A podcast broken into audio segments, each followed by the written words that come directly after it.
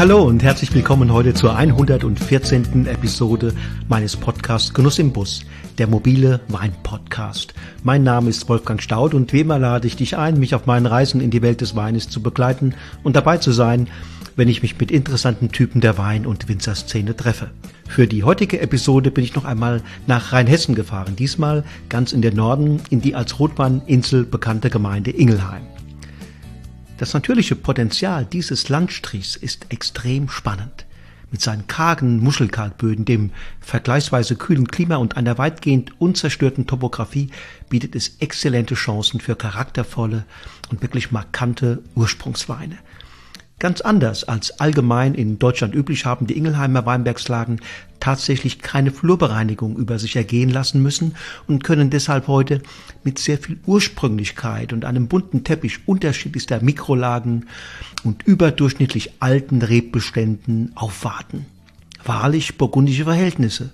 Und es sind auch die Burgunder Rebsorten, die hier vielleicht schon seit den Tagen Karls des Großen dominieren. Vor allem Pinot Noir und Chardonnay, daneben Weiß und Grauburgunder und von einigen Winzern perfekt inszeniert der so oft geschundene Silvaner. Ein Blick in die Weinkarten der angesehensten Berliner Hotels zu Beginn des 20. Jahrhunderts zeigt, dass hier exzellente Weine entstehen können. Ingelheimer Spätburgunder wurden damals im Adlon zu selben Preis angeboten wie die feinsten roten Bordeaux und Burgunder. Fast logisch, dass auch der Protagonist der heutigen Podcast-Episode, der junge Thomas Werner vom Weingut Arndt Werner, alles daran setzt, exzellente Burgunder auf die Flasche zu ziehen. Im Interview sprechen wir darüber, wie er das Potenzial der Ingelheimer Weinbergsterror einschätzt und was er unternimmt, damit im Ergebnis Exzellentes entsteht. Wir reden auch über das Erbe, das er angetreten hat. Schließlich war sein Vater Arndt einer der ersten in Deutschland, der Ende der 1980er Jahre begann, Wein im Einklang mit der Natur zu bereiten und gänzlich auf chemisch-synthetische Spritzmittel und den Gebrauch von Kunstdüngern zu verzichten. Also, freut euch auf eine weitere interessante und kurzweilige Podcast-Episode von Genuss im Bus. Los geht's!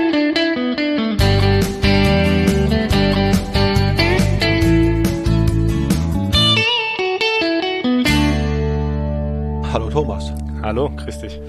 Äh, wie fühlst du dich heute? Auch sehr gut, doch, soweit.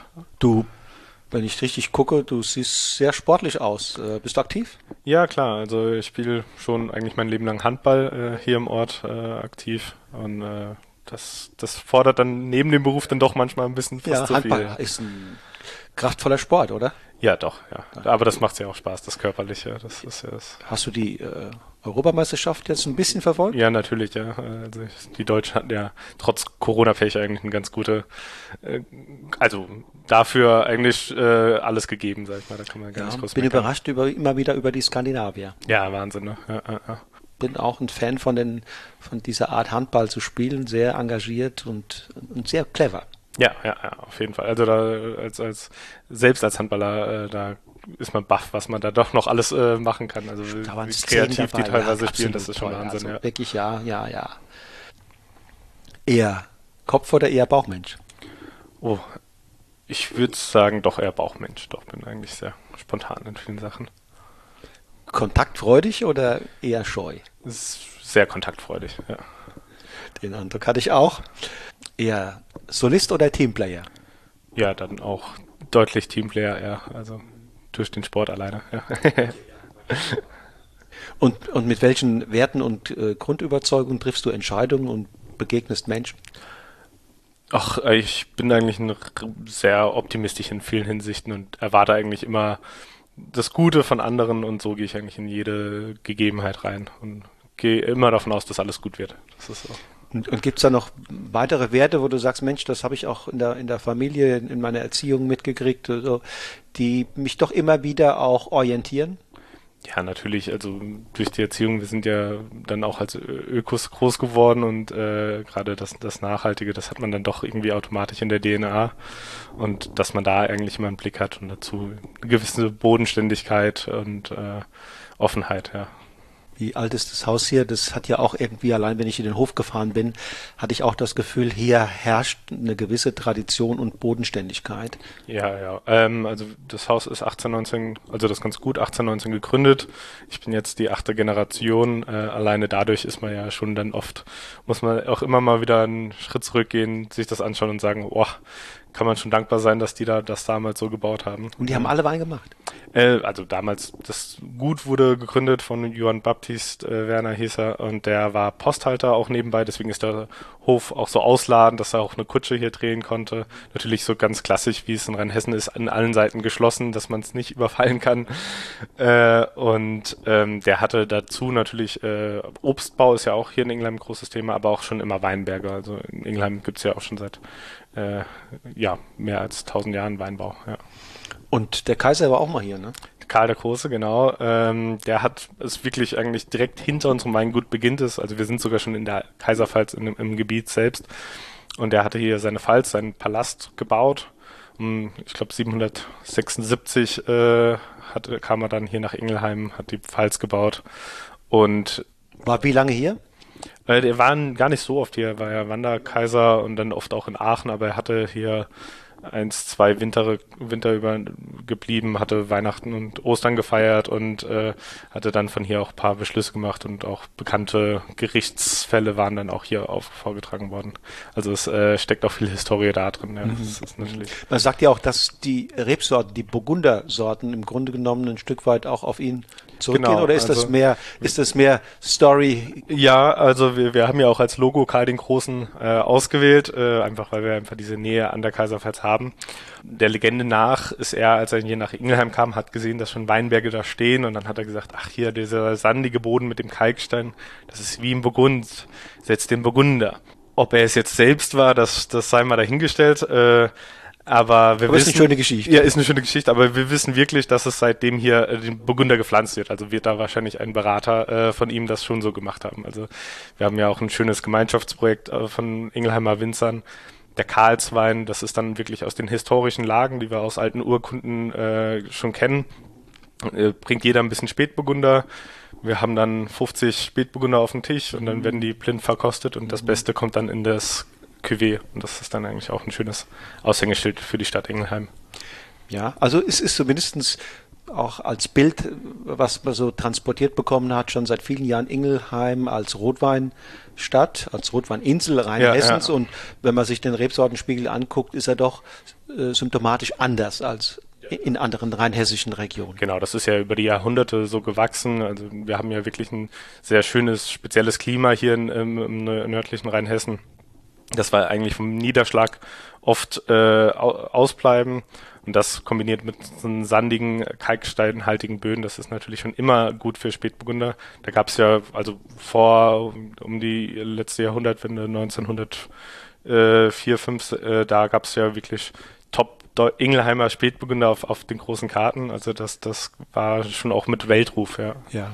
Ich hatte Carsten Salwecht hat es mir gesagt, sein Opa hat wohl noch Karten irgendwo mhm. da liegen und da sieht man wohl, dass sowohl Ingelheimer als auch dann Assmannshäuser ähm, äh, Spätburgunder ja preislich auf dem Niveau lagen wie die besten, wie die besten damals, die besten Bordeaux-Weine. Natürlich, ja. Da lief einiges falsch in den letzten 100 Jahren, das können wir nicht genau, sagen. Genau, aber das ähm, weist einen Weg in die Zukunft. Genau, das ist, das ist ja auch das Spannende, dass es uns jetzt alle so ein bisschen in den Händen juckt und sagt, ja, eigentlich können wir hier noch mal ein bisschen mehr rausholen und das, das ist ja eigentlich das Spannende hier. Cool. Ich will dir mal ein paar Bälle, äh, äh, Thomas, zuwerfen. Maxime Herkunft.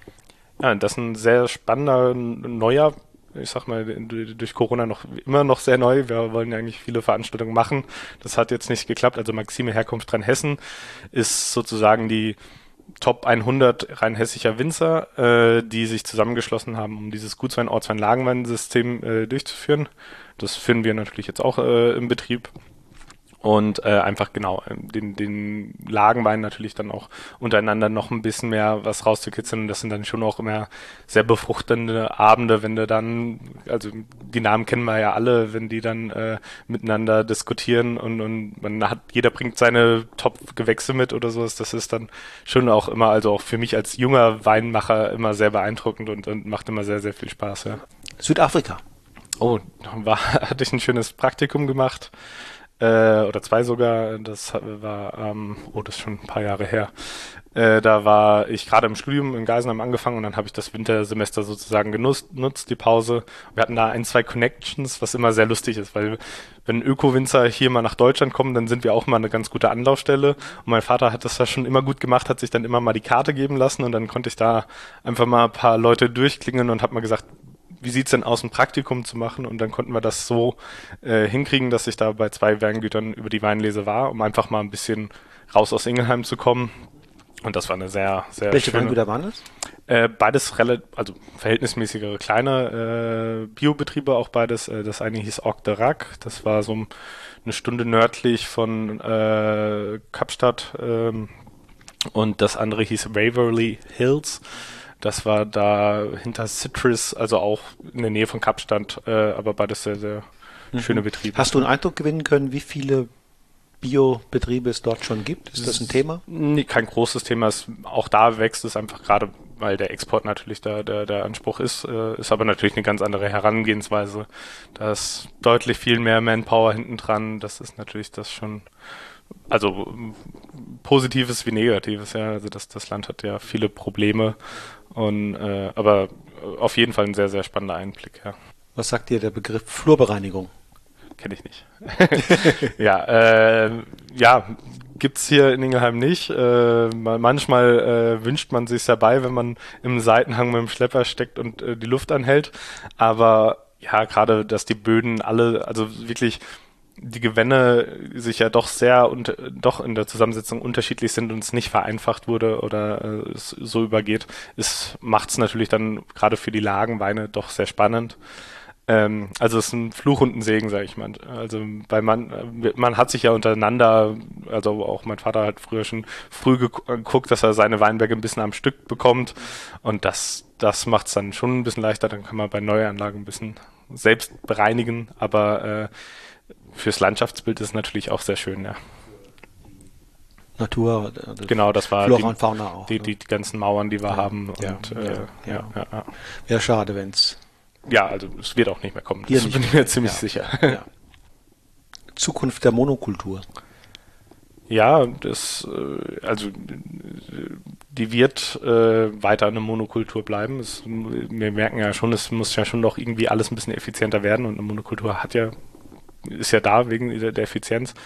Aber gerade das ist ja der Öko-Gedanke, dass man die Monokultur aufbricht äh, und dann ist, ist es ja gar nicht mehr so eine Monokultur, dass man eine, so, durch Kräuter, die wir anpflanzen, Begrünung, äh, die wir anpflanzen, dann halt auch zwischendrin Nischen lassen äh, und so mit einfach gucken, dass wir eine richtig schöne Biodiversität dann in die Weinberge bekommen.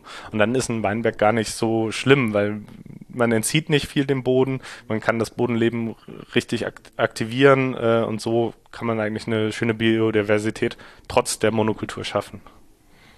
Creedwashing auch ein schwieriges Thema. Ähm, so, so ein Leitspruch von uns ist eigentlich nur, was wirklich biozertifiziert ist, ist auch Bio drin. Also das Minimum ist das EU-Biosiegel.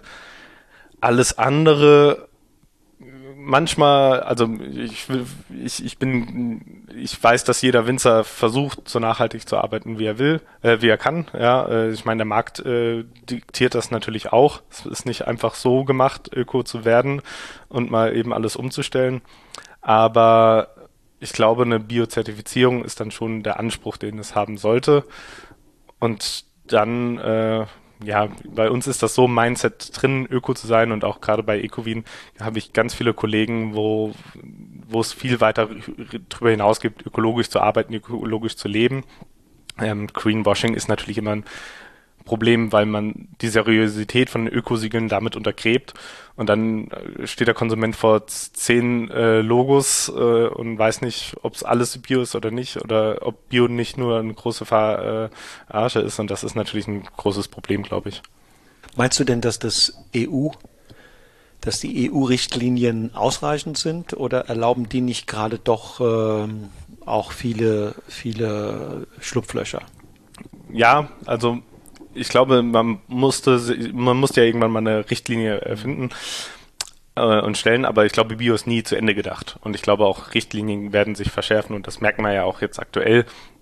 Und es kommen, werden immer neue äh, Sachen mit aufgenommen in die EU-Richtlinie. Und so ist das bei uns in den Verbänden äh, in Deutschland ja auch. Also auch in Ecowin diskutieren wir eigentlich alle paar Jahre oder fast jedes Jahr auf der äh, Versammlung, was man ändern könnte, wo wir nochmal drauf achten müssen. Jetzt hatten wir letzten große Diskussion über Naturwein und ähm, ja, irgendwo muss man anfangen, glaube ich, ja. Und äh, dass die weiter verschärft wird und dass es Schlupflöcher gibt und dass man, also jetzt mal ab, abgesehen von der Weinbranche insgesamt in der Landwirtschaft noch viel, viel, viel zu machen ist. Das ist allen klar. Und dass EU-Bio e in vielen Belangen auch nicht viel äh, weitergeht, ist, ist ein Problem. Aber da muss man halt die ganze Agrarwirtschaft mal ein bisschen umkrempeln, glaube ich. Es ist eine Generationenaufgabe, die eigentlich ja, schneller, ja. viel schneller angepackt werden Genau, müsste. also das ist immer, ich bin, man ist immer baff, wenn ich äh, die Sachen angucke, wie mein Vater zum Bio-Winzer wurde. Er hat Geografie studiert und hat sich die Weinbergsböden angeguckt und hat dabei natürlich äh, in seiner Diplomarbeit äh, die Probleme gesehen, die wir heute auch noch diskutieren. Grundwasserverseuchung, Stickstoffverseuchung. Also das sind nicht Sachen, die jetzt seit zehn Jahren da sind oder sonst was. Die sind ganz, ganz, und die sind natürlich komplett in der Agrarwirtschaft drin, in der Struktur drin. Und das kriegst du nicht von heute auf morgen geändert. Und das ist natürlich dann auch manchmal ein bisschen bedenklich, wenn die Politik da jetzt die letzten 16 Jahre, da lief nicht viel, sage ich mal. Ja, es hat, ja. es hat, es hätte schneller gehen können. Ja, genau. Definitiv. Und das, das hat man ja in vielen Themen, ja. Thomas, Weinbewertung. Ähm, ja, es gibt also als Winzer brauchst du, braucht man Feedback. Wir brauchen Feedback vom Kunden, das ist mir eigentlich das Wichtigste. Das kriegt man eigentlich auch sehr, wir haben sehr viele Privatkunden, die dann hier vor Ort dann eigentlich auch einmal im Jahr vorbeikommen, den neuen Jahrgang probieren, die teilweise seit 40 Jahren äh, treue Kunden sind, aber die dann trotzdem jedes Jahr darauf bestehen, die Weine nochmal zu probieren. Und dann kriegt man eigentlich relativ schnell ein gutes Feedback und das ist ja eigentlich auch das Wichtigste, weil die kaufen ja auch am Ende den Wein, den muss er ja dann wirklich auch schmecken. Ähm, dann gibt's äh, die Weinbuchführer, die äh, großteils eigentlich auch sehr seriös und sehr gut arbeiten. Aber man hat halt auch mit dieser Medaillenflut, die wir in der Weinbranche haben, ein Riesenproblem, was ich alleine an E-Mails bekomme, bei welchen hunderten Wettbewerben ich doch bitte meine Weine anstellen könnte und jede Medaille kostet mich pro Wein 200 Euro und nochmal Samples und nochmal Probeflaschen und dann versuche ich so wenig wie möglich mitzumachen. Also wir haben noch bei der Landwirtschaftskammer, also bei, das ist ja wenigstens nicht monetär gesteuert, mhm. ja, also die wollen kein großes Geld mitverdienen. Ähm, das ist immer noch ganz spannend. Auch da hat man immer mal Bewertungen, wo man sagt, ja, nein. Also ich weiß gar nicht, wie lange ich da noch mitmache, wenn ich ehrlich bin. Also da, da ist man auch manchmal baff. Aber darüber hinaus gibt es eine Handvoll. Ecovin hat einen eigenen äh, mhm. Preis, das finde ich dann auch nochmal ganz interessant. Mhm. Wenn man als Winzer oder als Winzer wie wir, die jetzt wirklich auf Qualität setzen, da sucht man ja schon den Vergleich mit den Kollegen. Und, und äh, man, ich bin ja auch froh, wenn ich einen Weinbuchführer aufmache und mal gucke, Spätburgunder Deutschland. Und dann kann ich mir ja auch ganz viele interessante Weine von Kollegen mal anschauen und die probieren. Und also es ist, ist glaube ich, was Wichtiges, aber mhm. es wird gerade ein bisschen gemolken, das ganze Ding, ja ähm, Rheinhessens Rebsortenlandschaft im Jahre 2040. Oh, ja, ja, das ist spannend. Also für, für Ingelheim kann ich so, so sprechen, ich glaube, da bin ich mit vielen Ingelheimer Kollegen äh, auf einer Linie, dass wir doch wieder ganz vermehrt Burgunder setzen. Äh, auch, auch, also wir im Betrieb jetzt aktuell eigentlich einfach Spätburgunder, Frühburgunder, Weißburgunder, Grauburgunder ähm, und der Chardonnay das ist eigentlich das, was wir hauptsächlich hier in Ingelheim setzen. Und dazu kommen natürlich, also ich habe so ein, zwei internationale Sorten, Cabernet Sauvignon und Syrah, einfach zum Beispiel aus der Zeit aus Südafrika, äh, die, die einem gefallen, ja. Aber ich glaube, Piwis sind natürlich noch ein ganz, ganz wichtiger Punkt. Da arbeiten wir ja selbst schon seit Jahren dran, haben jetzt eigentlich auch, ja, können wir eigentlich auch gleich mal einen probieren. Ich habe ja eine Flasche Cabernet Blanc da. Also pilzwiderstandsfähige Rebsorten, ähm, die eben in der Lage sind, zum Beispiel in diesem Jahr waren wir so dankbar um jeden Hektar Piwi, den wir hatten, weil in so einem verregneten Pilzdruckjahr muss man diese Rebsorten halt eben teilweise nur drei, vier Mal behandeln. Und das ist natürlich ein Riesenvorteil. Gegenüber wie viel Mal musste die anderen? Da waren 15 wir, Mal ich, oder? Ja, ich glaube 14 Mal waren 14 wir, ja. Mal. Äh, und das ist natürlich äh, auch aus dem ökologischen Aspekt natürlich was ganz, ganz Spannendes. Und da gibt's jetzt natürlich viele schöne neue Sorten, die jetzt auch langsam funktionieren. Das war ja eigentlich immer das große Problem bei den ganzen Piwis. Cabernet Blanc ist aus der Schweiz, oder? Äh, ja, genau. Ja, vom Plattner. Ja. Valentin Plattner, ne? Genau, Valentin Plattner. Äh, und gerade die Züchtung von ihnen sind ja eigentlich alle sehr, sehr spannend. Und ähm, ja, genau. Also wir hatten nie Sauvignon Blanc hier, dann hatten wir mal Cabernet Blanc angefangen zu pflanzen. Jetzt haben wir eigentlich noch mal ein großes Stück dazugesetzt, einfach weil die Rebsorte sehr gut in unseren Portfolio passt und eigentlich, ich sag mal, die Öko-Antwort auf den Sauvignon Blanc ist, weil sie eigentlich gerade diese Frische und Fruchtigkeit äh, schön mitnimmt. Also du willst sagen, du rechnest damit, dass bei euch aber auch in, in Ingelheim und in Rheinhessen die Piwis stärker werden? Ich, ich gehe von davon aus, doch. Also äh, aus, aus einfach, weil ich weiß, es kommt jetzt nochmal relativ viele Sorten. Viele Winzer haben jetzt schon viel mit ausprobiert und es wird einfach jedes Jahr mehr.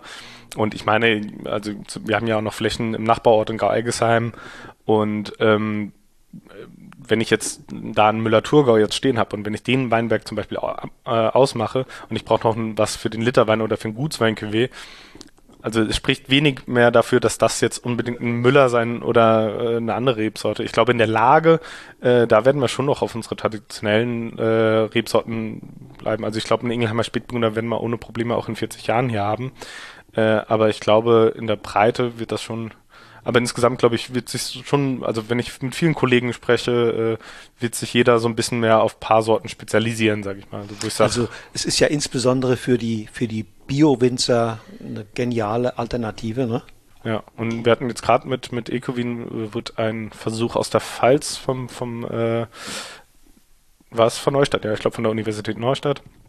Und da haben sie einfach äh, Sensorikproben gemacht, Weine Sauvignon Blanc, Cabernet Blanc und äh, Sauvignac gleich ausgebaut und dann Prüfern gegeben und aber auch Konsumenten gegeben und die haben die alle ähnlich gut beworten. Also es gab keine, keine Signifikanz in, in der Bewertung äh, vom Unterschied. Und das ist natürlich was, wo man sagt, ja klar, also dann spare ich mir die Überfahrten, was besser für den Boden ist, besser, also CO2-Ausstoß ist ja trotzdem auch noch ein Thema.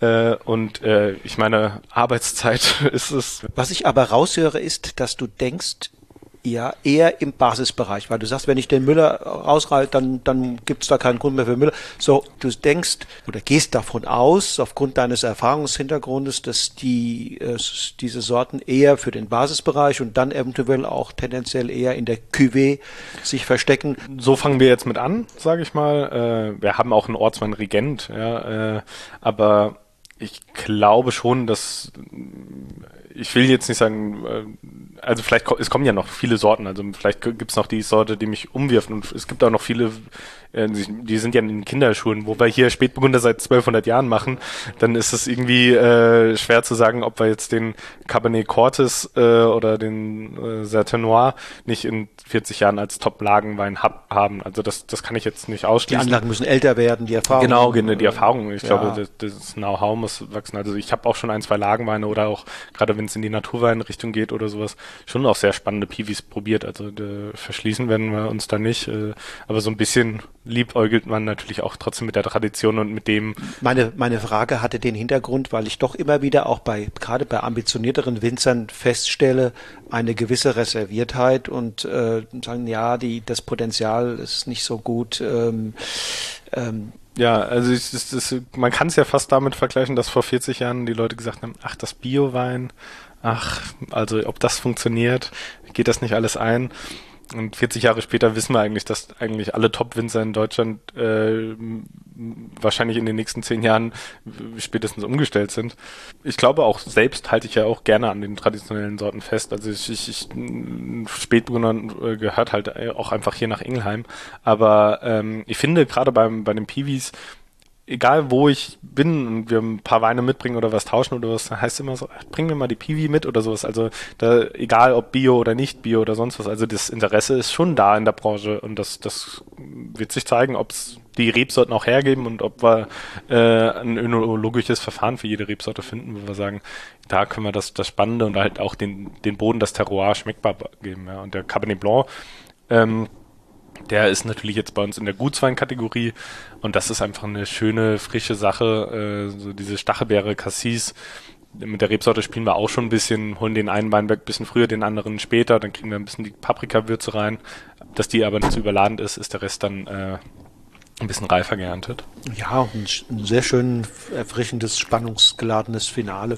Genau, hat immer, was ja auch immer noch ein Thema ist, dass die Säure uns langsam hier in, in die erhält die Säure eigentlich immer noch ganz gut spannend. Also ja, das ist Cabernet Blanc. Zählt sicherlich auch zu den zu den ähm, interessanteren, ne? Ja, genau. Also wir haben auch einen Johanniter oder aber der Cabernet Blanc ist so auch die erste Rebsorte mit dem Regent vielleicht, äh, die wir auch wirklich äh, auf als, als eigene Wein im Sortiment haben. Und der Name ist einfach nah an den anderen Wein. Also das ist einfach ein guter Name, ja, ist ein guter ja. Name, absolut. Das, das, das, das, deswegen äh, ist da die erste Hürde schon mal geschafft und dann wird er probiert und dann überzeugt er eigentlich. Bei den Namen hat's ja auch, ist ja auch eine Wende in, in, in mhm. Gang gekommen. Immer mehr Namen werden orientiert an einer der der, der Elternrebsorten. Genau. Ja, und das macht schon Sinn, ähm, weil da ist der Sound und Dinge sind vertrauter. Ja. Thomas, du bist jetzt hier Chef oder zumindest eingestiegen äh, seit ein paar Jahren und ähm, ja, an der Spitze, ich sag mal, an der Spitze eines der ältesten Bio-Weingüter in Deutschland.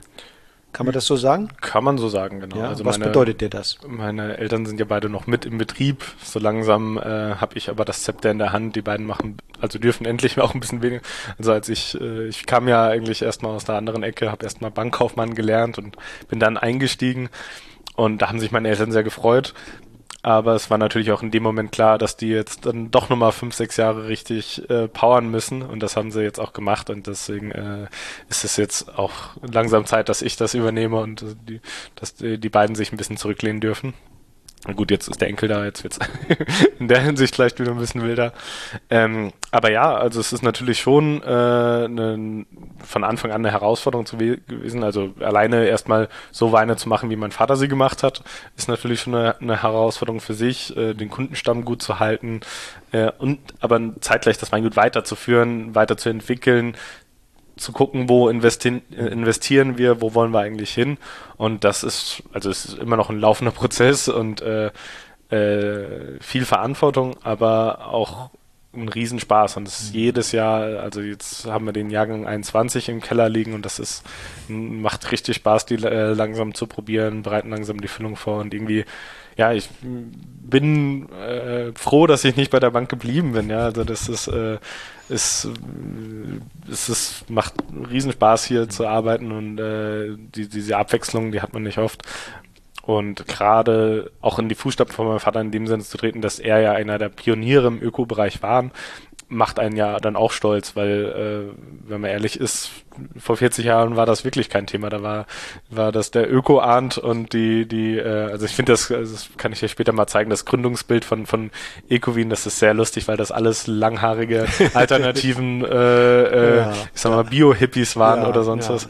Und, äh, aber ja, es musste ja jemand machen und das macht natürlich Spaß, so einen Betrieb dann auch weiterzuführen. Also du bist stolz auch auf das, was dein äh, Papa, dein Vater äh, geleistet hat. Auf jeden Fall, ja.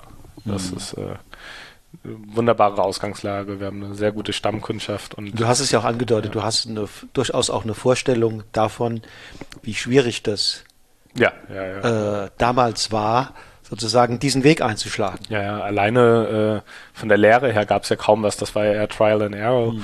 Und ich, wir sitzen jetzt in, im, im Studium und kriegen eigentlich alles vorgezählt, haben eine Beratungsstelle, die uns sagt, Achtung, peronosporarer Druck ist hoch, mhm. äh, fahrt mal raus mhm. spritzen. Ja. Und das, das, äh, das gab es ja früher gar nicht, diese Infrastruktur um den ökologischen Weinbau ja. drumherum. Und das macht es uns natürlich viel, viel leichter. Jetzt, ja, äh, das hat viel Mut erfordert, nicht weil, weil auch diese Dinge ökologischer Weinbau gar nicht erprobt war, weil es wenig Mittel gab, die man kannte und hast du ja gerade gesagt, aber auch, aber auch sozusagen die äh, das ähm, kollegiale Umfeld Mhm. Ja, genau. war auch nicht ganz einfach. Ne? Man Ja. hatte eine, doch eine sonderbare Stellung. Ja, ja, äh, auf jeden Fall. Also ich kenne kenn auch, äh, also früher äh, mein, mein Opa selbst, äh, der, der, der war am Anfang auch nicht überzeugt. Der musste halt das Weingut an meinem Vater übergeben, weil er selbst äh, äh, gesundheitlich angeschlagen war. Und dann hat er ihn halt unterstützt, weil mein Vater hat gesagt, wenn wir es machen, machen wir es öko. Also er hat es auch selbst nie vorgehabt, das, den Betrieb zu übernehmen und kam dann auch wieder dazu. Deswegen hat er uns das eigentlich auch freigehalten, mir und meinem Bruder. Ähm, aber klar, also der, der, mein, der, der Ferry ist ja eigentlich auch schon mit Öko gewesen, ob, ob er es wollte oder nicht, ja.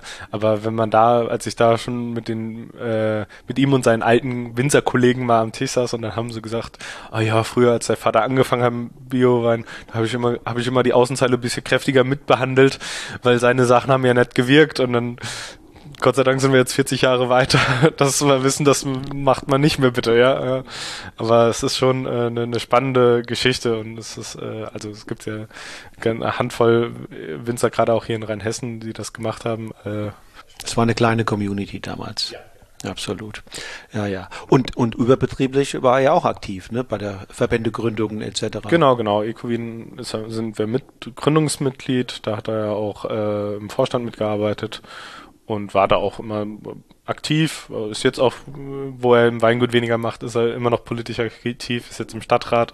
Also das, das hat ihm schon immer Freude gemacht und äh, genau.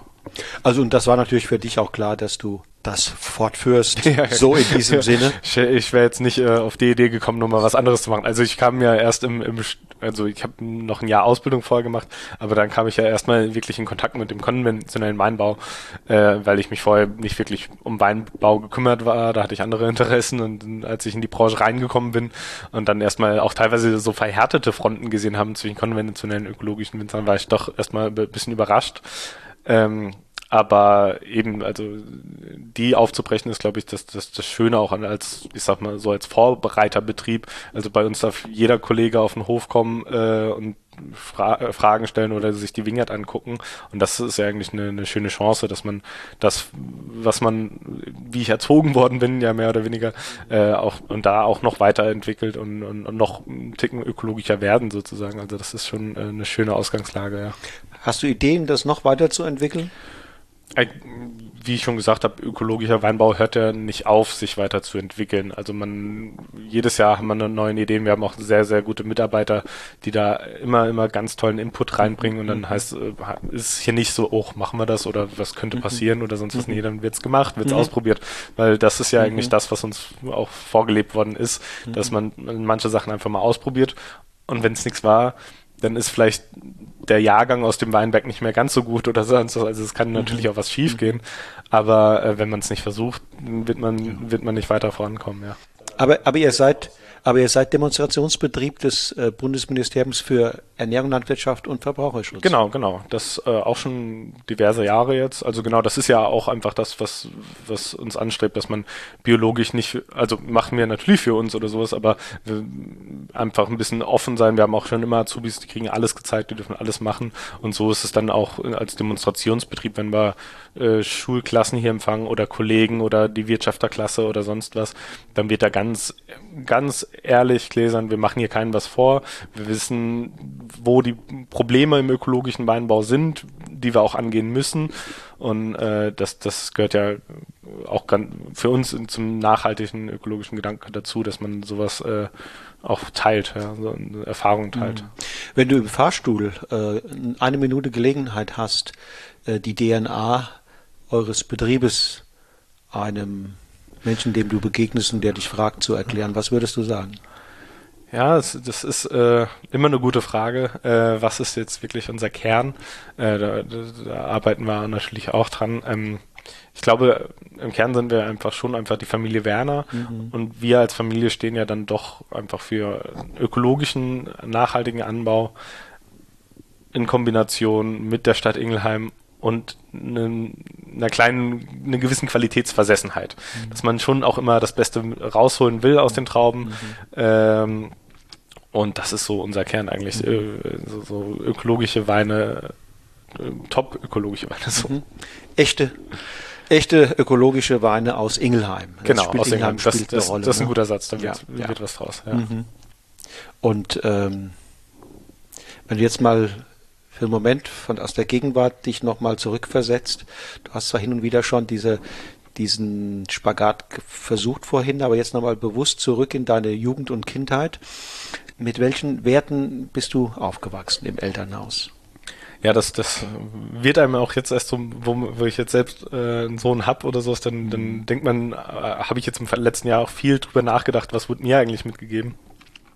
Und das ist schon, also mein Vater ist hier im Betrieb aufgewachsen, meine Mutter kommt aus dem landwirtschaftlichen Betrieb aus dem Hunsrück. Da war auch nie mit äh, nichts tun, gab's nicht, ja, also da wurde auch immer mit angepackt.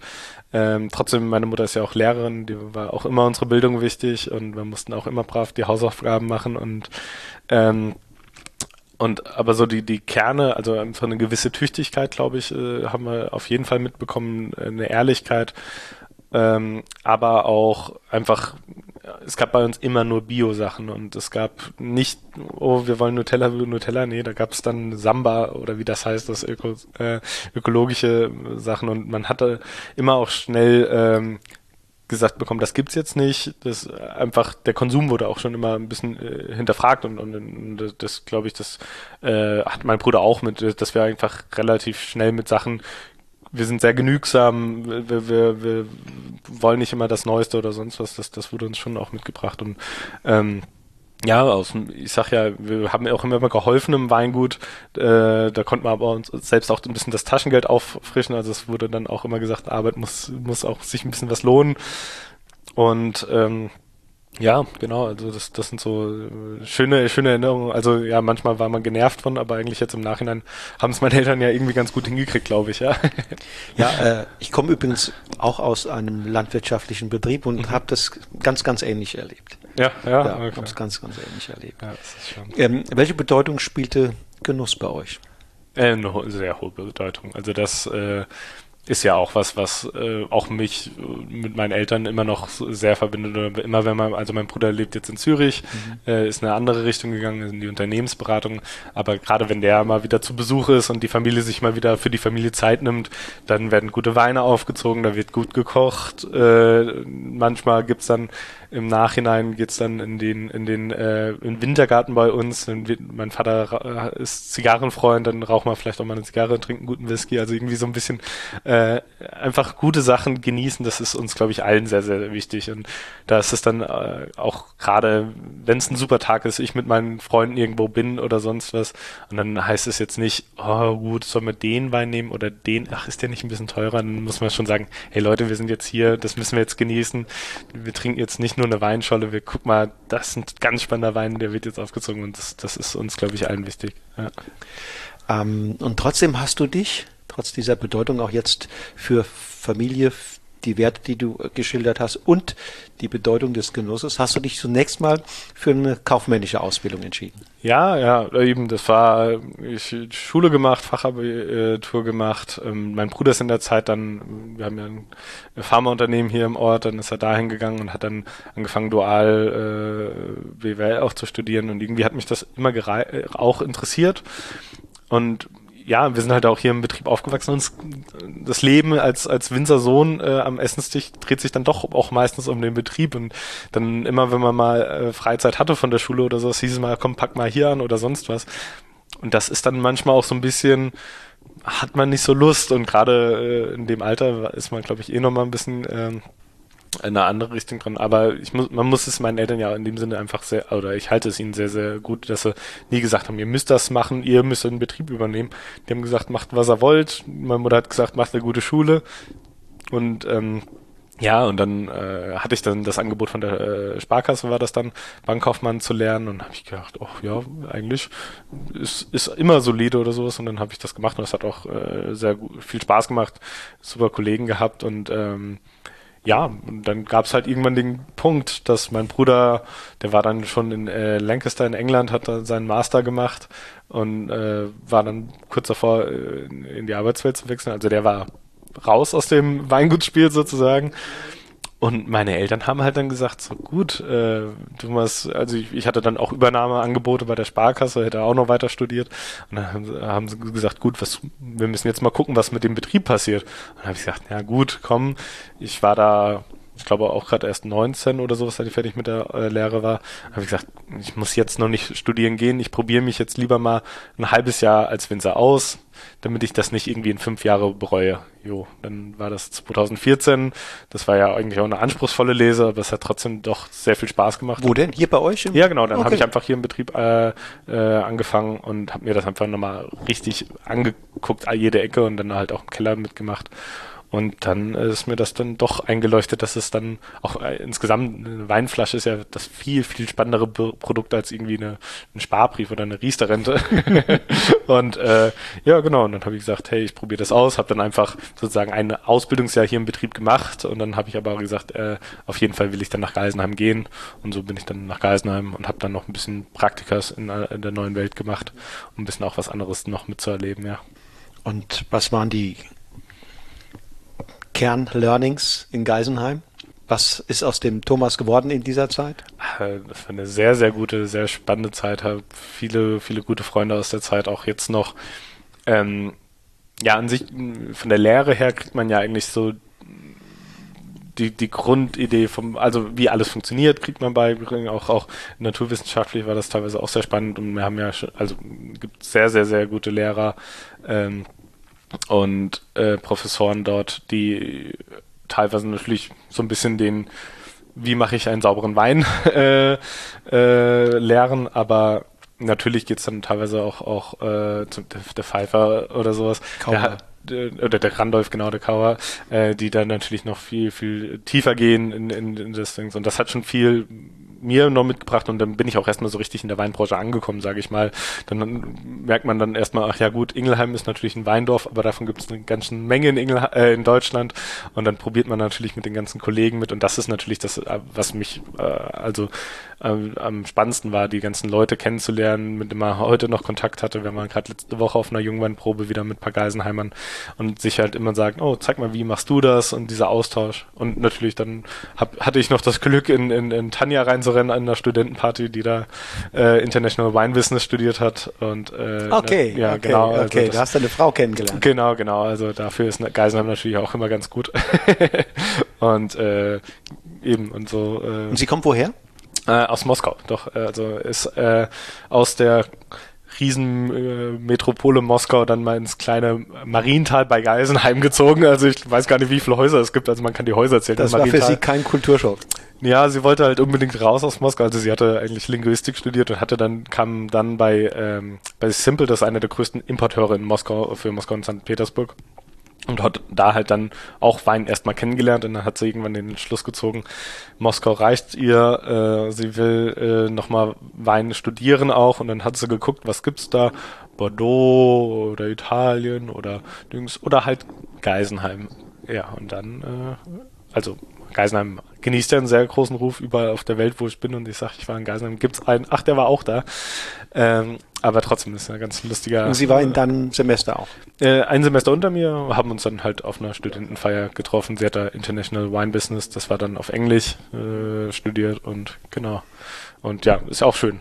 Haben wir auch immer gleich dieselben Interessen gehabt, nämlich die Weine der Welt, die begeistern äh, uns beide und so machen wir das heute noch. Ja. Gibt es denn schon so einen Punkt, vielleicht ist der noch im Gange, kommt noch oder war auch schon, wo du sagst, ich habe mich dann auch mal hingesetzt ähm, und habe mal überlegt, wie will ich dieses Schiff schaukeln? Ne?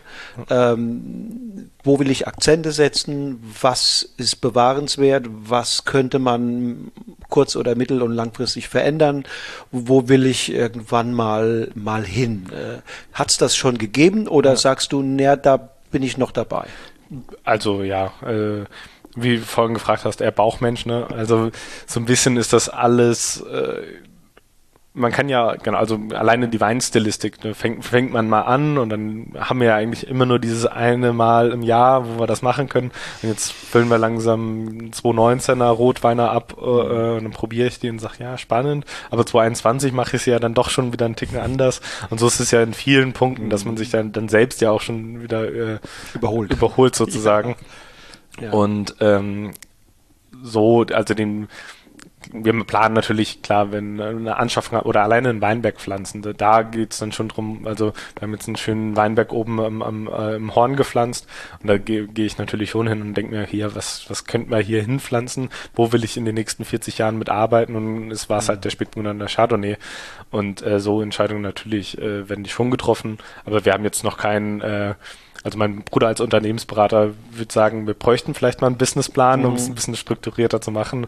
Aber es, es klappt auch so ganz gut. Also wir haben eine Idee, wo wir hinkommen wollen. Mhm. Wir haben eine Idee, also meine Eltern wollen auch ein bisschen weniger machen. Das mhm. kriegen wir jetzt aktuell hin. Ähm, ja, und das geht natürlich auch vor allem nur, weil wir auch ein sehr, sehr gutes Team haben draußen, wo ich sage, den Außenbetrieb kann ich großteils einfach abgeben.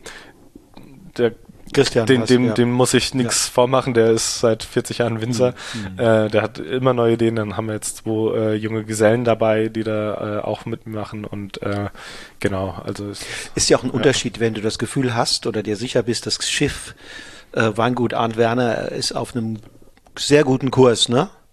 Und es ist nicht so, dass, dass man aufpassen muss, wenn da mal Windche kommt und da, dann kommt es in die Schieflage, mhm. sondern das ist einfach auf einem guten Kurs. Ja, ja, also, ähm, dann also, ist das ja anders, als wenn man quasi als, als Junger einen Betrieb übernimmt, wo man sagt, na ja, der ist, der ist, ähm, ja, ich nur an Carsten zum Beispiel denken. Ja, genau, ne? ja, ja. Der hat einen Betrieb übernommen, wo er ganz klar gesagt hat, okay, da muss man jetzt mal was ändern. Ne? Ja, ja, also eben, das, das meine ich ja. Also das ist ein Bombenfundament, was wir hier haben.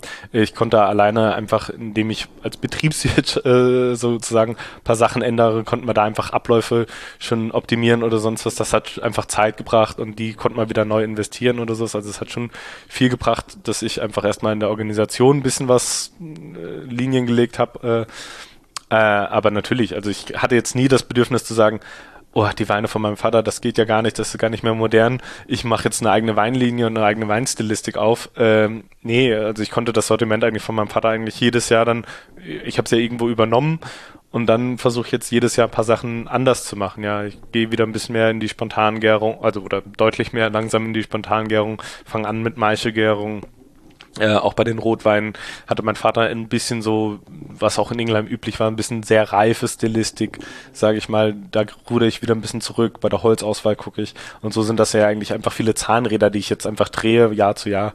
Und äh, es gibt immer mal so, so die ersten paar Jahre waren noch ein, zwei, also wir haben eine sehr äh, ausgiebige Weinkarte. Das hat einfach damit zu tun, dass wir auch einen großen Kundenstamm, Privatkundenstamm haben. Und irgendwie, wenn eine Position mal nicht geht oder nicht mehr so gut läuft, dann bin ich auch dankbar, dass ich es immer von der Karte nehmen kann. Aber es macht ähm, sind dann eher so die kleinen Zahn, also die kleinen Zahnräder, die dann am Ende doch ein anderes Produkt gibt, weil wenn wir jetzt, weiß ich nicht, den Spätburgunder von 221 mal mit dem von 212 oder sowas vergleichen, werden wir schon merken, da gibt es Unterschiede in der Stilistik. Also die großen, die große Kurskorrektur hat die Generation vorher genau, äh, genau. vorgenommen und, und du versuchst jetzt natürlich da und da Stellschrauben zu drehen, Feinjustierungen genau, vor, genau. vorzunehmen. Also, und trotzdem lebst du in einer Zeit, wo natürlich die Herausforderungen, Klimawandel, ähm, wir haben gerade die Corona-Geschichte laufen, mhm. ähm, ganz anderer Art jetzt sind, ne? Ja, ja, ja. Ähm, und, und insofern auch nochmal sozusagen die Verantwortung, die dann Papa damals empfunden hat, als er von der Uni kam und gemerkt hat, äh, die Landwirtschaft läuft in die falsche Richtung und sich dann die Umstellung mhm. vorgenommen hat. Diese Probleme sind nicht gelöst, sondern die, sie treten heute noch viel offensichtlicher zutage und sie, man kann die Augen nicht davor verschließen. Insofern kann es auch dazu führen, auch für dich, dass du da nochmal eine neue Art von äh, Verantwortung spürst und sagst, ich will da meinen Betrieb auch in dieser Hinsicht doch nochmal versuchen, anders ja. aufzustellen. Eben, also wir gehen in dieselbe Richtung weiter. Es geht ja immer, also alleine unsere Böden äh, jetzt auf diese Trockenheit äh, auch vorzubereiten oder so, ist das schon wieder ein ganz anderes Herangehen, wie wir jetzt im Ökobuch vor 20 Jahren oder vor 10 Jahren gemacht haben. Ähm, äh, das sind schon Sachen, wo wir die, oder insgesamt von der Stilistik her, dass man ein bisschen früher holt, doch irgendwie noch ein bisschen die Säure erhalten müssen. Also beim äh, Silvaner Lagenwein äh, bin ich jetzt seit paar Jahren in die Maichegärung teilweise mit reingegangen, weil ich gemerkt habe, wenn die Säure weg ist, dann fehlt ihm hinten was und um den Kripp wieder reinzukommen, nimmt man halt den Teil Maichegärung und, und aber genau, wie du gesagt hast, also die, diese große Kurswechsel, den müssen wir jetzt nicht als Betrieb machen, sondern einfach äh, gucken, also ich, ich stelle mich jetzt wieder ein bisschen breiter auf, wir produzieren insgesamt wieder ein paar Flaschen mehr Ähm, wir, wir, mein Vater hatte wahrscheinlich über 90 Prozent Privatkunden. Das war jetzt auch über die Corona-Zeit unser Kundenstamm. Da muss man auch erstmal extrem dankbar sein. Absolut. Genau, aber trotzdem gucke ich schon, wo geht's weiter, wo kriegen wir auch wieder äh, neue Kunden herangezogen. Also das muss man ja schon gucken, dass man so man ist nicht nur Winzer und nicht nur im Keller, man ist halt irgendwo dann auch Betriebsleiter und man muss sicherstellen, dass äh, es mir gut geht, dass meine Eltern eine gute Rente haben und dass meine Mitarbeiter auch äh, ein äh, ehrliches Gehalt bekommen. Und das, das ist natürlich schon äh, erstmal genug Herausforderung. Du bist, ja. du bist, das weißt du ja, ja, besser als ich, als Winzer an ganz verschiedenen Fronten unterwegs und ja, aktiv. Ähm, kannst nicht nur nicht nur Weinbauer sein, der im Weinberg unterwegs ist. Leider, ja. Manchmal, äh, wenn ich mal so einen Tag einfach im Weinberg bin oder alle, einfach nur mit dem Traktor unterwegs bin und einfach mal aus dem Betrieb rausgeht, ja, äh, das ist dann schon manchmal ganz, ganz gut für den Kopf und man hat mal wieder ein bisschen Luft im, äh, in der Birne, aber insgesamt, äh, ja, man hat eigentlich jeden Tag irgendwie neue Probleme, mit denen man umgehen muss oder neue äh, Sachen, die umgesetzt werden müssen. Also du hast bist gut gestartet mit äh, viel Rückenwind mhm. von seitens deiner, deiner Eltern. Ja, ja, ja. Ähm, aber bieten nicht auch die, die, die kargen Sand- und, und Muschelkalkböden hier in, in Ingelheim und das, das vergleichsweise kühle Klima, die relativ unzerstörte Topografie, nicht exzellente Chancen für charaktervolle Ursprungsweine auf der einen Seite und ist das nicht vielleicht für so einen jungen Kerl wie dich, der anfängt, ein ungeheuer geniales äh, äh Betätigungsfeld? Ja, natürlich. Also das äh, Genau, also natürlich hat mein Vater eine Bet im Betrieb gut äh, äh, eine gute Basis geschaffen, aber natürlich die Ingelheimer Weinberge und natürlich die, dass die teilweise ja auch schon dann über 35 Jahre ökologisch sind, geben natürlich tolle Möglichkeiten, um einfach das, das Winzer reden ja immer vom Terroir, also den, den Ort äh, in den Vordergrund zu bringen. Und ich glaube, hier in Ingelheim, da haben wir ganz, ganz spannende Böden, ganz tolle Voraussetzungen. Also gerade ich sag immer, wir, wir haben auch immer so ein Glück. Also die, wenn ich mir alleine dieses Jahr den Niederschlag angucke, da hatten wir schon deutlich mehr Niederschlag als in den üblichen Jahren. Aber in Ingelheim bleibt das dann trotzdem im Verhältnis äh, immer noch niedrig ja, und moderat. Äh, moderat, ja. Also wir hatten dann trotzdem nicht den großen Pilzdruck, den wir, den ich bei Kollegen äh, gesehen habe.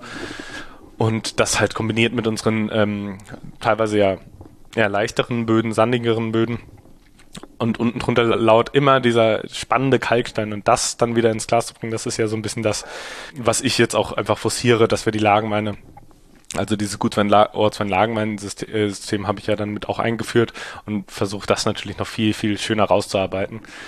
Und das macht natürlich riesen Spaß. Also wenn man jetzt äh, also unsere Hauslagen hier sind ja eigentlich das Lottenstück, das ist jetzt direkt über uns zum mhm. Weingut, dann geht's, also wir sind ja eher Niederingelheimer Winzer, die, die Oberingelheimer haben den Paris als Hauptlage, äh, Sonnenhang äh, und Horn, da haben wir auch äh, Flächen natürlich, aber hier auch die Niederingelheimer Lagen, die so ein bisschen mehr nordgewandt sind, die haben natürlich jetzt auch wieder ein bisschen Auftrieb, Auftrieb Vorteile bekommen. Und äh, gerade so Lottenstück, Steinacker, die, die machen mir auch immer mehr Spaß, deswegen ich habe uns jetzt mal den Lottenstück Weißburgunder eingeschenkt.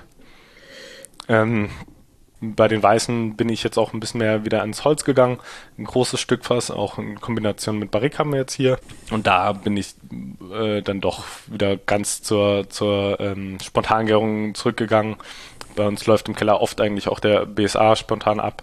Und dann geben wir den Weinen einfach ein bisschen Zeit, ein bisschen Ruhe und dann öffnen die sich. Also wenn ich hier ins Glas rieche, dann sage ich Ingelheim, das merke ich jetzt hier und bei einigen anderen, die ich die letzten Jahre verkostet habe, krasses Potenzial. Wirklich. Auf der anderen Seite muss man aber auch noch mal ein Wort darüber verlieren. Das gilt jetzt vielleicht nicht in erster Linie für euer Weingut, aber für Ingelheim als, als Heimat mhm. äh, für, für, für Wein muss ich schon sagen, dass das eine Phase gab, wo Ingelheim so ein bisschen hinten dran war. Ne? Da gab es in, in, im Wonnegau äh, Rheinfront, dann war sogar hinten die, das, die, die rheinhessische Schweiz. Mhm. Das waren alles so nacheinander verschiedene Hotspots und keiner hat ein Wort über Ingelheim verloren. Ja, ja, ja. Das und das kommt im Grunde genommen erst ja höchstens, sagen wir mal, zehn Jahre jetzt.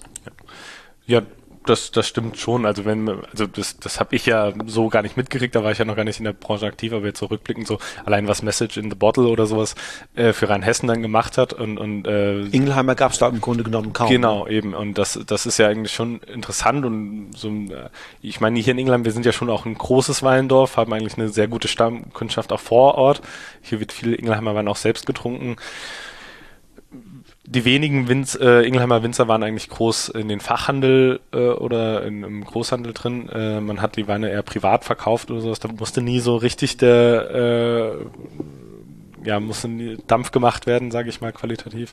Man, also zum Beispiel mein Vater, der hat dann ja schon angefangen, sehr gute Top-Weine zu machen oder sowas, aber er hat jetzt auch nicht groß geguckt, dass man Ingelheim vorantreibt, weil er war dann eher viel mehr dran interessiert, Bio-Weinen und sowas, äh, da, das zu platzieren. Und ich glaube jetzt genauso, gerade so die letzten zehn Jahre fangen viele Winzer wieder an, einfach Ingelheim wieder mehr in den Vordergrund zu stellen. Und äh, seitdem, also ich bin in die Weinbranche gekommen und sowas und hatte hier gleich eine Handvoll Top-Winzer, also ob es die Simone, der Jens ist, was im Weingut Neues jetzt äh, los ist, also das sind, oder der Carsten jetzt in den letzten paar Jahren, das macht natürlich Spaß, dann äh, zusammen, also das ist ja schön in Ingelheim, also wir haben jetzt zum Beispiel auch den Winzerkeller, die Vinothek eröffnet und wir wollen eigentlich gucken, dass wir Ingelheim eben wieder auf der Karte platzieren und man arbeitet hier in Ingelheim als Winzer eigentlich nicht gegeneinander. Und das ist eigentlich was, was, was sehr Schönes, was sehr Dankbares, dass man eigentlich zu jedem hier in der Straße ist, der, der Jürgen Mett oder sowas, da kann ich einfach mal anrufen und sagen, hey Jürgen, wie machst du das oder wie findest du das? Äh,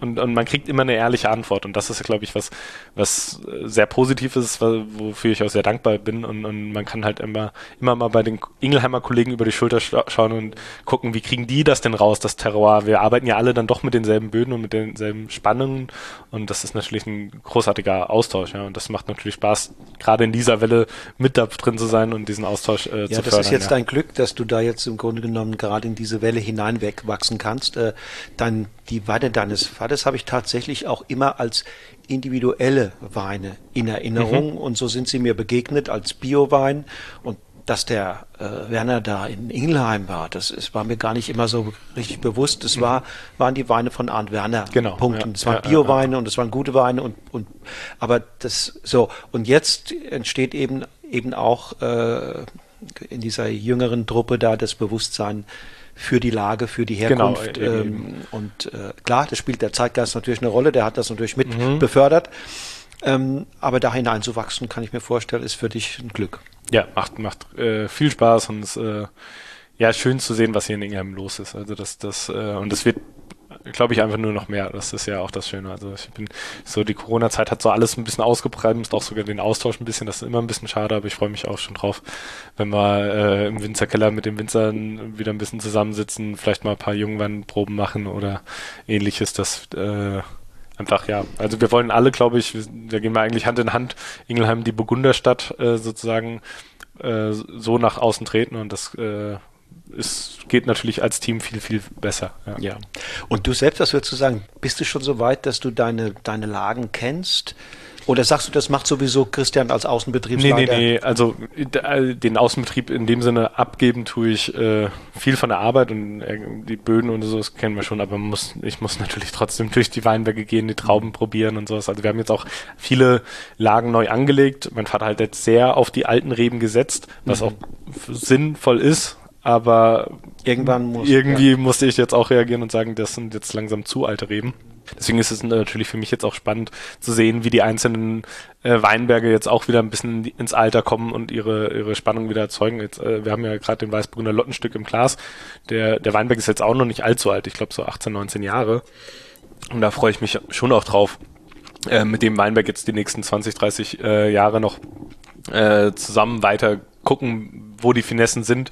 Am Gaumen schnallt so ein bisschen dieses kalksteinige, das, das, ja, äh, das rauszuarbeiten. Ich bin jetzt in dem Moment sehr zufrieden mit dem Weißburgunder. Ich weiß schon, dass der 2021er wieder noch eine Nuance spannender ist oder so. Und ich bin selbst gespannt, was ich jetzt, keine Ahnung, 2030 äh, für Weine mache und, und wie ich auch die Weine jetzt dann bewerte.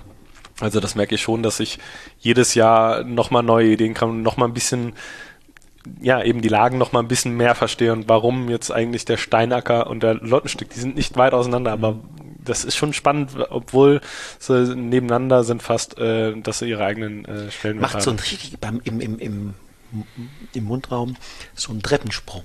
Kommt so rein mhm. mit einem sehr smarten, runden, cremigen, äh, cremigen Textur und ja, macht den Eindruck eines sehr friedvollen, in sich ruhenden äh, Weines.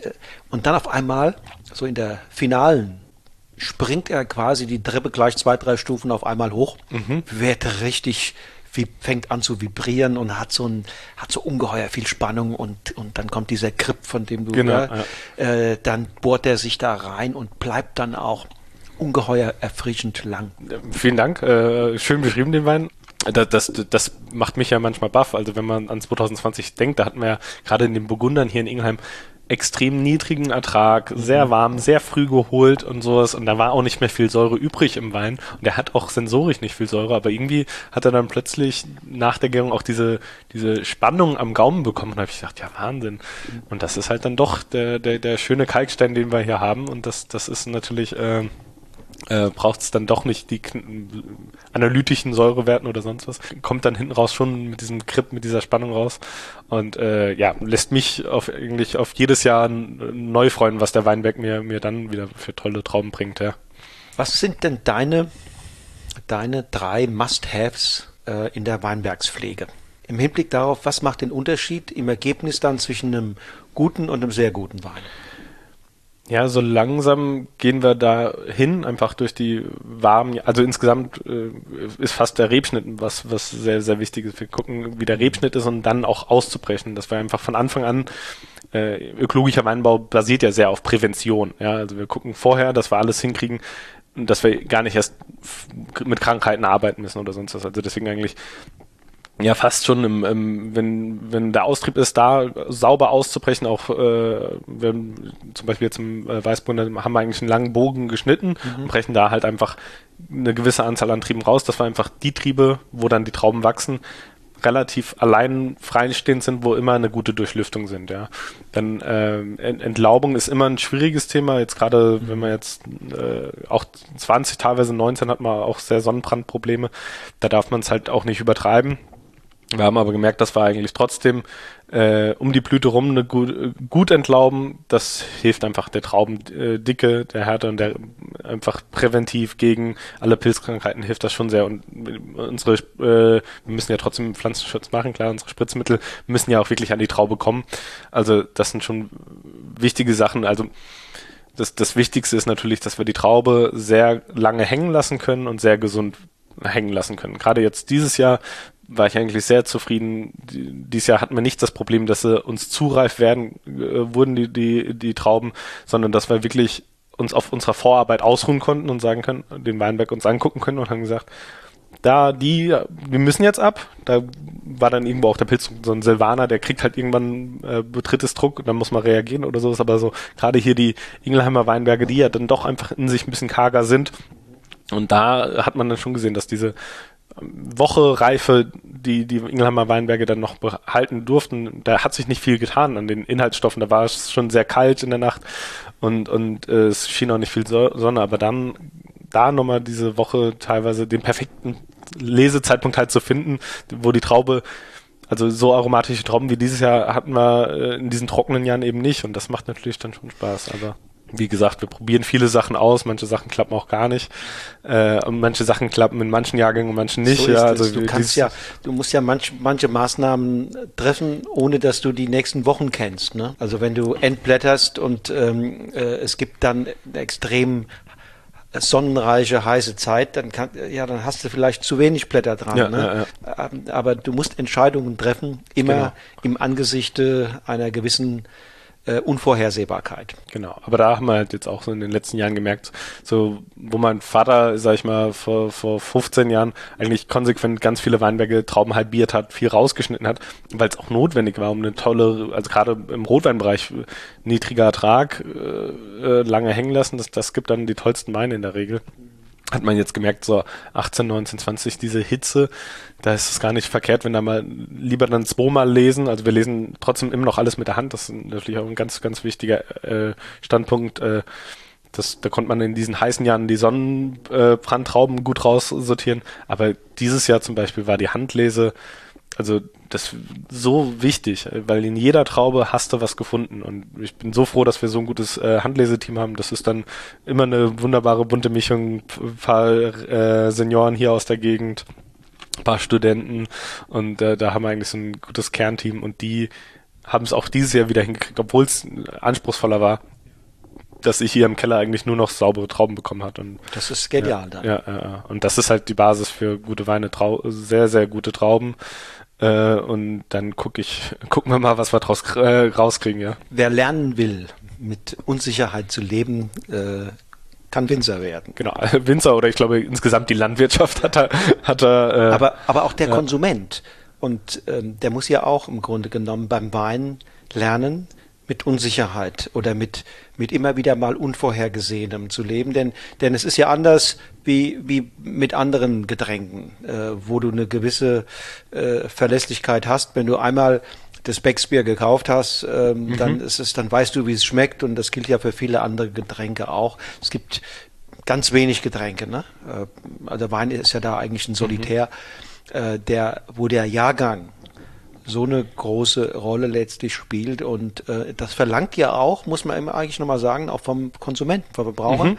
eine gewisse Toleranz mit diesen Jahrgangsdifferenzen äh, zu leben, sie zu akzeptieren und nicht zu sagen, der schmeckt ja jetzt nicht, sondern mhm. klar zu sagen, äh, das ist anders, der ist jetzt vom Jahrgang halt geprägt und dieser Jahrgang ist eben kühler, säurebetonter, dieser ist etwas wärmer, körperreicher, der ist so, wie auch immer, ja. ja. ja.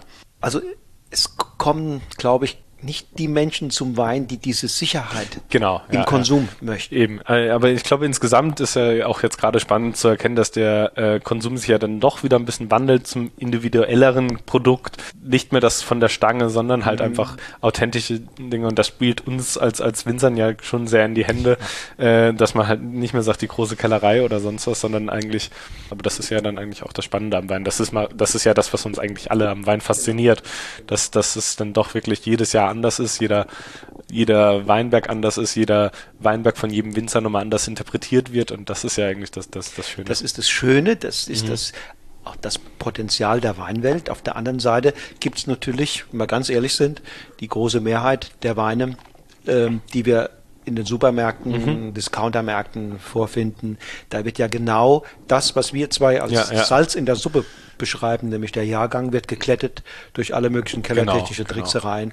Genau. Äh, da geht es im Grunde genommen da schon auch beim Wein, das eigentlich jahrgangsgeprägt ist, in, ihm quasi die Jahrgangseigenschaften auszutreiben. Ne? Ja, also ich meine, das ist ja da sind die Generationen vor uns schon dran gewesen. Das ist aber auch eine große Herausforderung für uns als Generation, auch einfach zu gucken, dass wir den Wein ein bisschen in die Bevölkerung wieder mehr, mehr bekommen. Ich meine, der Durchschnittspreis für den Wein ist ein Riesenproblem. Also wir, ja, Gott sei Dank nicht, ja, aber wenn man sich jetzt die Weinbranche anschaut, oder der Fassweinpreis, ich glaube, der ist seit zehn Jahren gleich.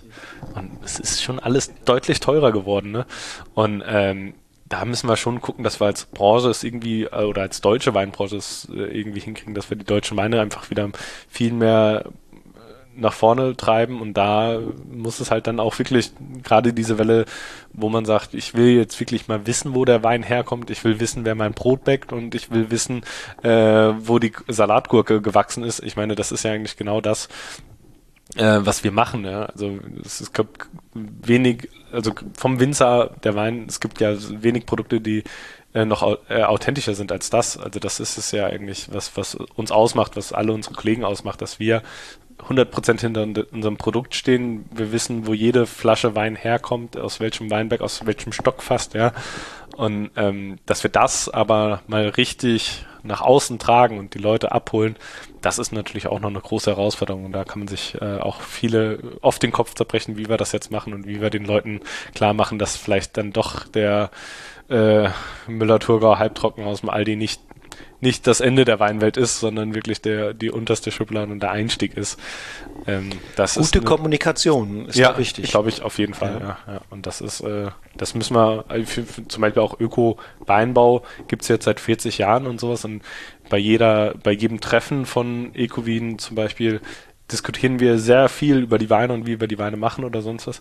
Aber wie wir das dem Kunden beibringen, das ist ja eigentlich das viel, viel Wichtigere oder sowas. Und das wurde schon noch ein bisschen vernachlässigt und da, da müssen wir, glaube ich, noch viel, viel, also als Öko-Winzer und als Winzer den Leuten das viel bewusster machen, was das eigentlich ist, ein Wein und wo der herkommt. Und also das kannst du in Ingelheimer weiß, wo ein Wein herkommt, aber ein Norddeutscher schon eher nicht, ja. Und Meinst du, der unter den ganz vielen Burgundern, die ihr hier in Ingelheim, Ingelheim habt, hat der Silvaner auch noch einen Platz? Also in, in meinem Herzen auf jeden Fall. äh, wir haben aktuell äh, schöne, also in den Flächen in Gau-Ilgesheim, da haben wir eigentlich viele schöne alte Silvaner. Äh, auch in Gau-Ilgesheim haben wir eigentlich, äh, also Gau-Ilgesheim, äh, Ingelheim hat den Westerberg, der geht dann weiter bis hinter nach Appenheim, ja, und dann auf der anderen Seite geht's dann weiter in Gau-Ilgesheim. Und äh, die haben auch sehr schön kalkhaltige Böden, ein bisschen äh, kräftiger, ein bisschen tonhaltiger. Äh, das passt, steht aber auch dem Silvaner, der ein bisschen matziger dadurch wird, sage ich mal, nicht ganz so karg. Also da haben wir schon tolle Silvaner. Ich habe aber auch am Westerberg jetzt, was ja auch von Ingelheim ein bisschen eine schönere Tonauflage hat, teilweise äh, Silvaner gepflanzt.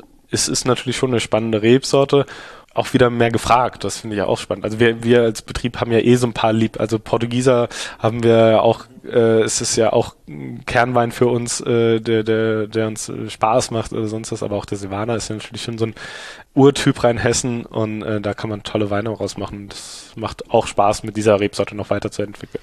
Aber ja, ist schön. Es ist immer wieder Betriebe mittlerweile gibt, die sagen, ja, es lohnt sich am Silvaner festzuhalten. Ähm, der hat ja mal in Rheinhessen echt eine wahnsinnig Bedeutung gehabt. Ne? Mhm. Ja, eben, ja. Wenn du jetzt an Spätburgunder denkst, ähm, Gibt es da außerhalb Ingelheims Vorbilder, wo du sagst, also ein bisschen möchte ich mich ja auch an großen Spätburgundern in der Welt orientieren. Guckst du dann ins Burgund oder guckst du in andere Ecken? Ja, also, ich habe mich auch viel jetzt im Burgund äh, beschäftigt. Äh, das sind natürlich äh, schon spannende Weine, wo man, also ich finde zum Beispiel auch diesen Podcast so spannend, weil viele Winzer so ein bisschen aus dem Nähkästchen reden, wie machen die das, wie machen die das und so baut man oder baue ich mir als Winzer ja auch meine Ideen zusammen und die ich mal ausprobieren will und dann äh, probiere ich Weine aus, aus Deutschland. Da gibt es natürlich auch unglaublich tolle, spannende Spätburgunder mit großen Namen und, und äh, das wird alles probiert, aufgezogen, am besten mit ein paar Kollegen und besprochen. Und äh, also ein Vorbild habe ich jetzt nicht, wo ich sage, den Wein will ich machen. Ich will ja irgendwo eine eigene Stilistik finden. Ich glaube, ich glaube, so diese ganz schlanke Spätburgunder, ganz zart oder sowas, das passt vielleicht auch gar nicht zu uns hier nach Ingelheim, weil wir ja dann doch einfach durch unsere Böden, durch unseren wenigen Niederschlag eh schon sehr reife, sehr, sehr, also insgesamt kleinbärigere Spätburgunder ernten in der Regel. Äh, da Klone sind natürlich ein großes, großes Thema. Wir haben unterschiedlichste deutsche Klone gesetzt. Ich habe jetzt auch mal eine Massal-Selektion gesetzt. Ähm, ob das jetzt die Antwort wird, glaube ich, also sehen wir dann. Also es ist, wird, es wird äh, spannend sein oder sowas, aber insgesamt ja, also hier zum Beispiel der 19er Ortswein habe ich jetzt mal eingeschenkt. Äh, der hat ja schon eine tolle, duftige Nase dieses, dieses waldbeerige, leicht Kirsche, Sauerkirsche, das Geschmack, also der, man schon, der hat Körper und links, aber er ist nicht opulent. Ein, Spätburgunder hat ja immer eine Finesse und eine Geschmeidigkeit und das finde ich eigentlich spannend. Also was mir auch in dem Wein gefällt, äh, das hört jetzt fast plump an, aber der ist trinkig, also der, der, der, der macht einen nicht satt oder sowas, der, der passt zu tollen Gerichten, der passt zu guten Essen, aber man hat jetzt nicht das Gefühl, man muss einen Schluck nehmen, sich zurücklehnen, über den Schluck nachdenken. Ist auch wieder ähnlich, insofern würde ich fast auch hier von der Handschrift sagen, auch wieder einer, der smart und, und leichtfüßig reinkommt. Mhm. Fast so, dass man, wenn man dann aufhört, auf, auf ihn aufzupassen, dass man ihn unterschätzt. Und dann gibt er auch wiederum in der zweiten Trinkphase, gibt er nochmal Gas, ohne jetzt äh, exorbitant massiv zu sein, mhm. sondern er bleibt auf der schlanken, auf der schlanken ähm, Linie, aber er hinterlässt Eindruck. Ne? Und das stimmt auch, was du sagst. Er hat was Trinkiges, er hat was elegant, smart Trinkiges im, im Sinne von, die Begegnung fällt nicht schwer. Mhm. Die Begegnung fällt nicht schwer, es macht Lust auf mehr.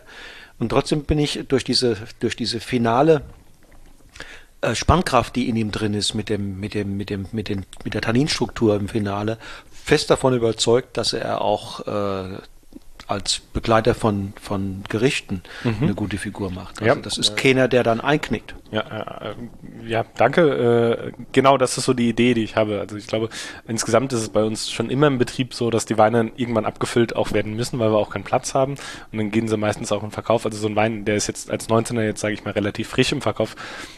Aber der macht jetzt schon auch Spaß. Ja, also es ist, aber also ich kann versuche auch den Kunden auch immer zu vermitteln, dass man den aber auch gerne nochmal liegen lassen kann. Also hinten raus, dieses hat er ja schon noch ein bisschen das, das was ein Spätburgunder ja auch ausmacht, so ein bisschen diese Gewerb, Gerbstoffe oder sonst was, der soll ja nicht weich gespielt sein, sage ich mal.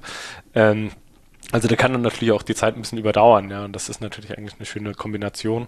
Du hast den Faktor Zeit angesprochen. Ja. Ähm, der kann noch Zeit äh, für sich beanspruchen, ja, ja. die tut ihm gut.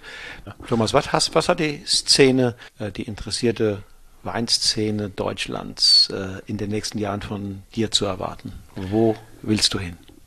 Ja, also ist, das Ziel ist schon, äh, die Burgunder noch weiter zu forcieren, äh, Weißburgunder Chardonnay, Spätburgunder und auch den Ingelheimer Frühburgunder. Das ist ja dann schon auch für uns so ein kleiner, kleine Besonderheit hier in Ingelheim, den gibt's nicht so oft. Das sind so meine vier Weine, wo ich ganz bewusst gucken will, dass die Lagenweine noch weiter, also jedes Jahr arbeite ich weiter dran, dass die noch spannender werden oder sonst was. Also dass ich, ich werde nicht der größte, ich werde jetzt nicht in den Markt schreien, hey, schaut mich an, hier bin ich oder sowas. Ich glaube, dass das gewisse Understatement, das, das behalte ich mir bei. Und ja, ich bin, ich bin selbst sehr gespannt. Also ich, ich, ich bin jetzt nicht der große, ich setze mir nicht die Ziele, ich muss jetzt da sein mit dem Alter oder so. Ich glaube, wenn ich in fünf Jahren, also meine Eltern sind dann komplett aus dem Betrieb raus, irgendwie habe ich das hier gut hingekriegt, vielleicht ist, äh, äh, ist meine Freundin dann schon auch mit im Betrieb oder nicht, mhm. das, das, das werden wir dann sehen.